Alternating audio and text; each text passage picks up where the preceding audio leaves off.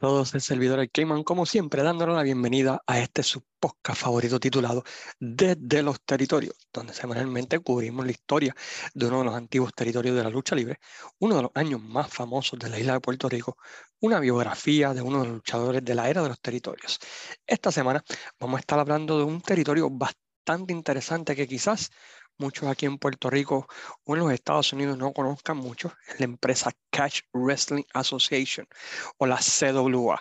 Es una empresa atada a un luchador llamado Otto Once y vamos a estar hablando acerca de la CWA de Otto Once basada en Austria y Alemania, específicamente Alemania más que Austria, pero en ambos países por decirlo así. Pero antes de comenzar queremos como siempre agradecer a las siguientes páginas por compartir y darle share podcast, entre ellas Pride of Wrestling, la página Fiebre Wrestling, Forjados en Deportes, Pico Reviews, La Vuelta, Impacto Estelar, la página Fanáticos de la Lucha Libre O School, Pro Wrestling Puerto Rico Forum, República Wrestling, como lo haría él y yo, y a cada uno de todos ustedes por sacar de su tiempo y escuchar este podcast. Este podcast es un poquito más corto, la realidad es que no hay mucho de qué hablar de esta empresa, pero queríamos hablar de ella para poder cubrir todos los todas las empresas que eran territorios ¿verdad? durante ese tiempo de los 70, 80 y principios de los 90. La CWA o Cash Wrestling Association fue fundada en el año 1973 por el luchador de Austria, Otto Wanz, con base, como indicamos, en Austria y Alemania entre los luchadores que pertenecieron a esta empresa, pues podemos decir que existen un montón de Hall of Famers, entre ellos Tatsumi Fujinami, André Gigante, Don Leo Jonathan, Sergeant Slaughter, Anthony Noki, Bret Hart, Vader, Dynamite Kid, Steve Rigo, Chris Jericho, Chris Benoit, Chinta Hachimocho, Owen Hart, Scott Hall, Hércules Ayala, Fit Finley, Chosen Thunder Liger, eh, ¿quién más? Este, Hiruchi Yamamoto, entre muchos otros, ¿verdad? Que hicieron o participaron de varios tours en la empresa CWA o Cash Wrestling Association. Tenían, chequense en estos siete títulos en el territorio. Tenían el campeonato mundial, el campeonato mundial en pareja, el peso mediano, el junior completo, el título alemán, el título británico y el campeonato de shoot fighting, especialmente en los últimos días de su, de su compañía, cuando el Fighting, por medio de UFC y lo que estaba ocurriendo en Japón con UWF y, y así por el estilo, pues se hizo más famoso, pues ellos decidieron crear este, este título. Eh, tenían acuerdos de intercambio con dos empresas principalmente. La primera en Japón, New Japan Pro Wrestling, y la American Wrestling Association. Y vamos a estar hablando de esta última asociación más adelante, ya que ocurrió algo allí que se ah, hacía mucho durante ese tiempo, ¿verdad? Cuando alguien quería darle credibilidad a su promoción. Eh, tenían dos carteleras grandes al año, corrían por todo el año, pero tenían dos carteleras grandes en específicos, una en el verano y la otra en invierno, ambas bajo el mismo nombre, el Eurocatch Festival. Una se celebraba en la ciudad de Austria en el verano y la versión invernal se celebraba en el invierno en la ciudad de Bremen, Alemania. Espero poder decir esa, esa ciudad bien el estilo de lucha pues, era bien diferente al estilo de lucha que estamos acostumbrados aquí en Puerto Rico o Estados Unidos y en México y en Japón. Básicamente era un estilo eh, europeo donde se luchaba por medio de reglas europeas y se peleaba por rounds de tres minutos. Ah, así que a veces se iban tres rounds, a veces cuatro rounds, a veces seis y las luchas titulares a veces se iban entre 10 a 12 rounds hasta que se determinara un ganador en la lucha. Esto, Pues es un poquito diferente a lo que estamos acostumbrados aquí en, en Puerto Rico y en los Estados Unidos. Es solamente una empresa que yo tengo memoria y voy a hablar de ella en un par de semanas, la AWF, basada en Chicago, pues tuvo este, este sistema de, de, de hacer luchas por round, por decirlo así. Así que eh, teniendo eso en mente, teniendo esa, idea clara, ¿verdad? De cómo es que ellos grababan, hacían sus luchas, pues podemos entender un poquito, ¿verdad? La historia de ellos. La empresa tuvo, en realidad, aunque tuvo muchos luchadores que pasaron por allí, las dos figuras principales del territorio lo fueron originalmente, pues, Otto Once y luego el luchador llamado Rambo y también el luchador rudo, yo diría que más popular o que más impacto causó en el territorio, pues, eh, fue el luchador que conocemos como Vader, pero que allá luchó como Bull Power. Sería bueno primero pues hablar de Otto Once, quien anteriormente a ser luchador había sido un boxeador, quien había ganado en dos ocasiones el título peso pesado de boxeo del país de Austria.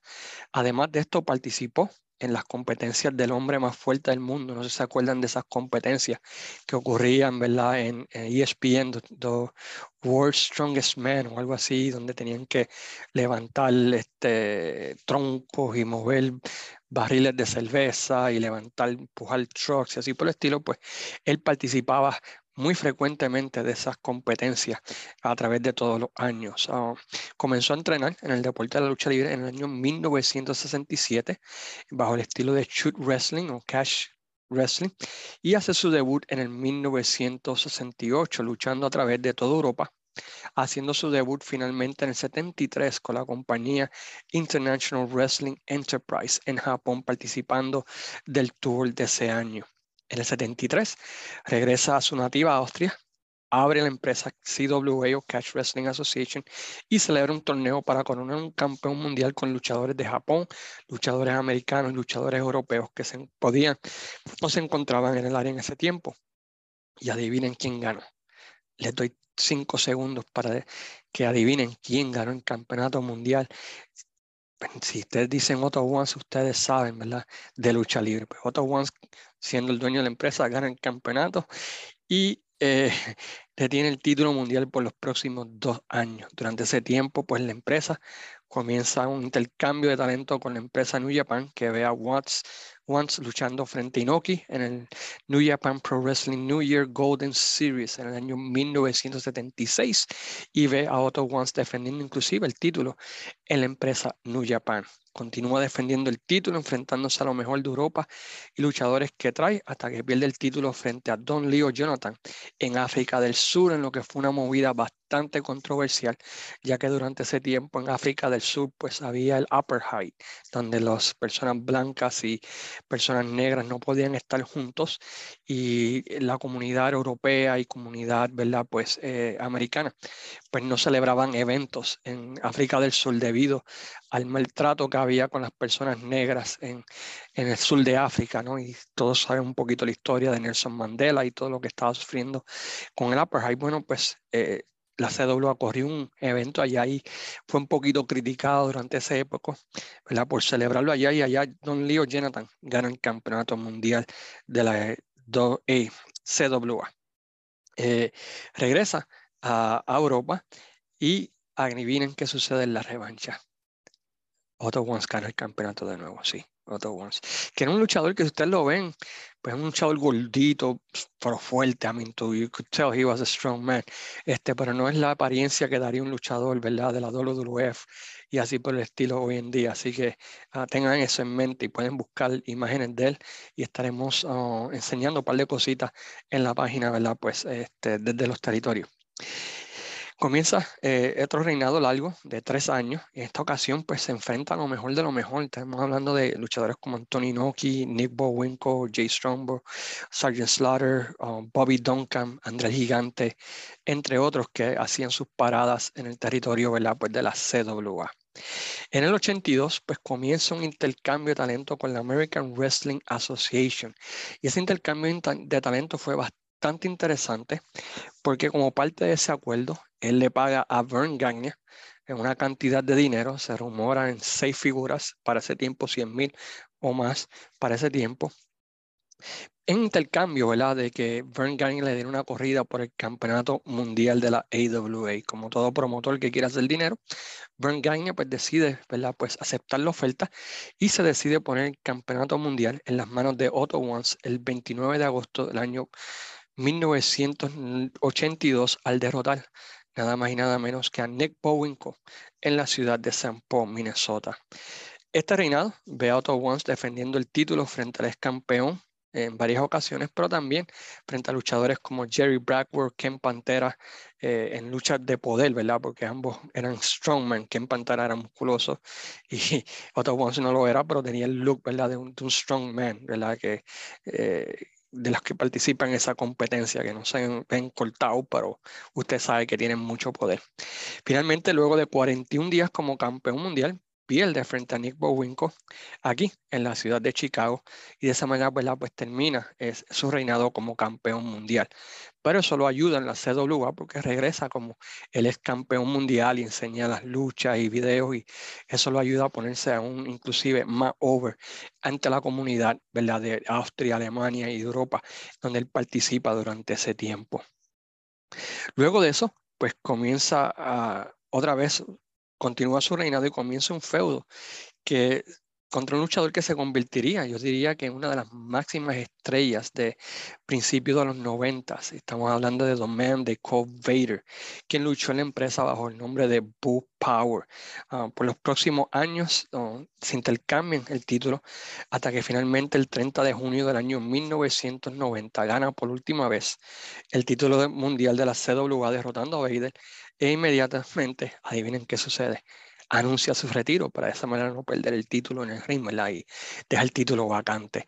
Eh, Vader, eh, interesantemente, hablamos un poquito de él, eh, fue la figura que se usó como transición, ¿verdad? Entre uh, Otto Once y la figura que sería la nueva estrella. Uh, Vader como luchando como Boo Power allá, pues se convirtió rápidamente en el rudo principal de la empresa, eh, hizo excelente trabajo, estaba super over y eso lo ayudó a establecerse, ¿verdad? Y fue campeón mundial de esa federación en varias ocasiones y, y básicamente, ¿verdad? Pues era Tomer en, allá en Europa y en una ocasión, ¿verdad? Pues llegó a ser campeón mundial tanto de la WCW, CWA y también de New Japan, ¿verdad? Convirtiéndose en el único luchador que tuvo tres campeonatos mundiales legítimos. Sabemos que Kenny Omega lo intentó, pero Impact como Impact no era un campeonato mundial. Anyway, desde 1986, como mencioné, Vader era la figura transitoria, no el rudo transitorio entre el enlace del pasado, que era otro Once, y el enlace para el futuro, que sería este luchador llamado Luke Poria, un luchador nativo de Montreal, Canadá, que luego de varios gimmicks en Europa debuta en el 86 en la empresa bajo el nombre de Rambo.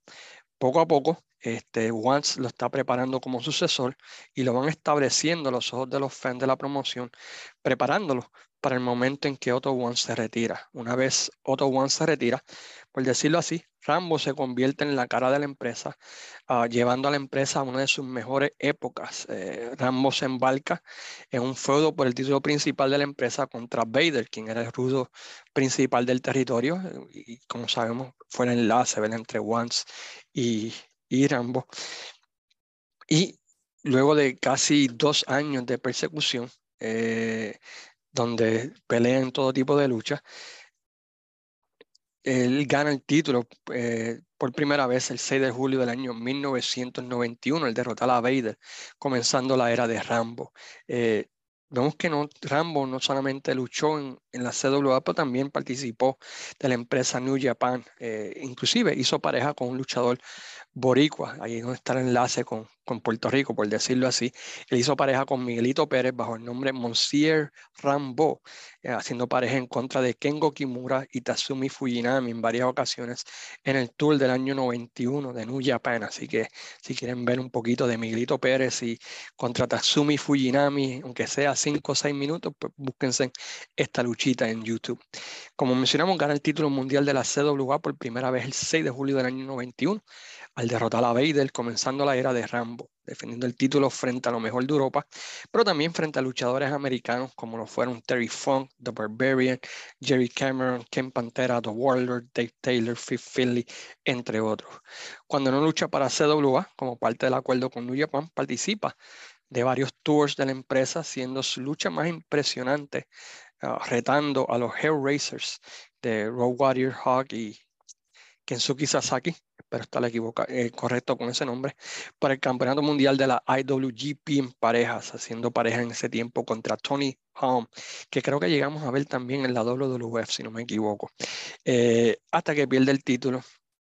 Y luego de eso, ¿verdad? Pues regresa a Europa, donde pierde el título luego de casi dos años frente a Road Warrior Hawk y comienza nuevamente el chase al título hasta que finalmente lo conquista finalmente en el Oro Catch Festival del año 1993.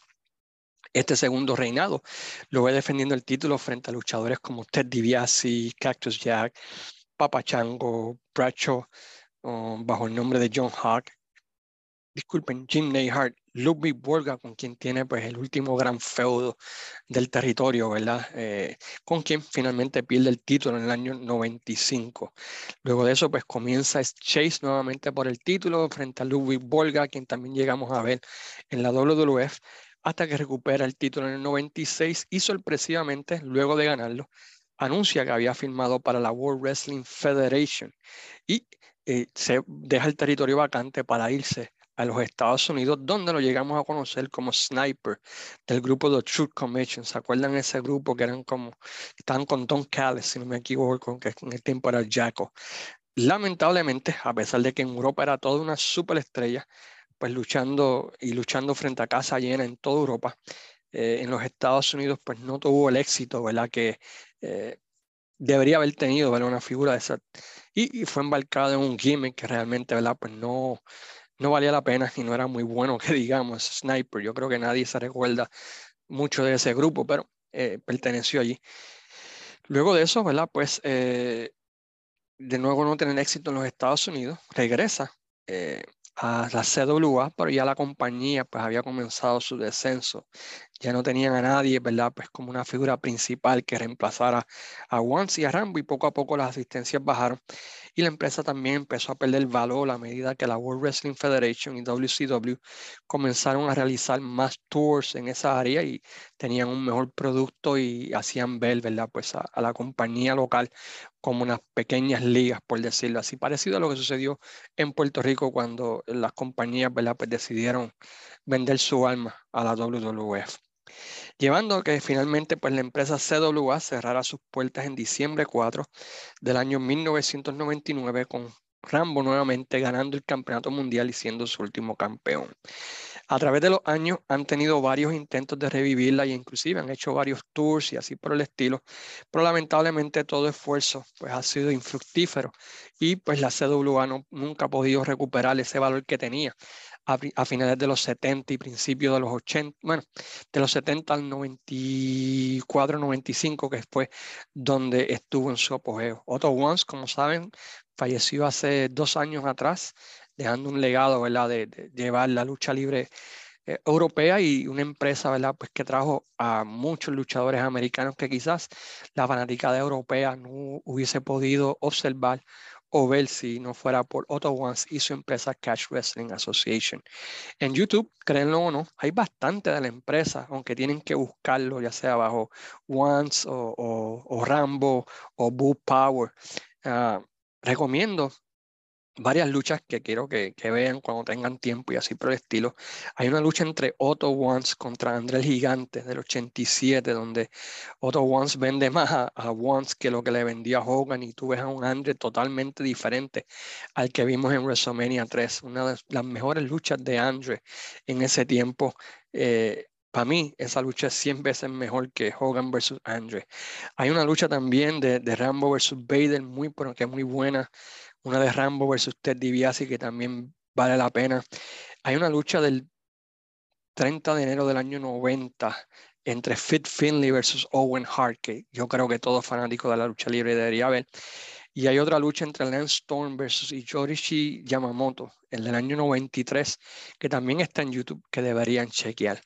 Fuera de eso, pues CWA pues, eh, fue la empresa dominante en el área de Austria, Alemania, eh, el libro de Cactus Jack, Chris Jericho, muchas otras empresas hablan ¿verdad? De, lo bien que les fue en, ese, en trabajar para Auto Once, que Auto Once era un promotor este, solid, que pagaba bien, que te trataba bien a los luchadores, que no exigía más ¿verdad? de lo que, eh, como hacían muchos otros promotores que trataban de engañar a la fanaticada. Así que el legado de CWA, bueno, pues presentar ¿verdad?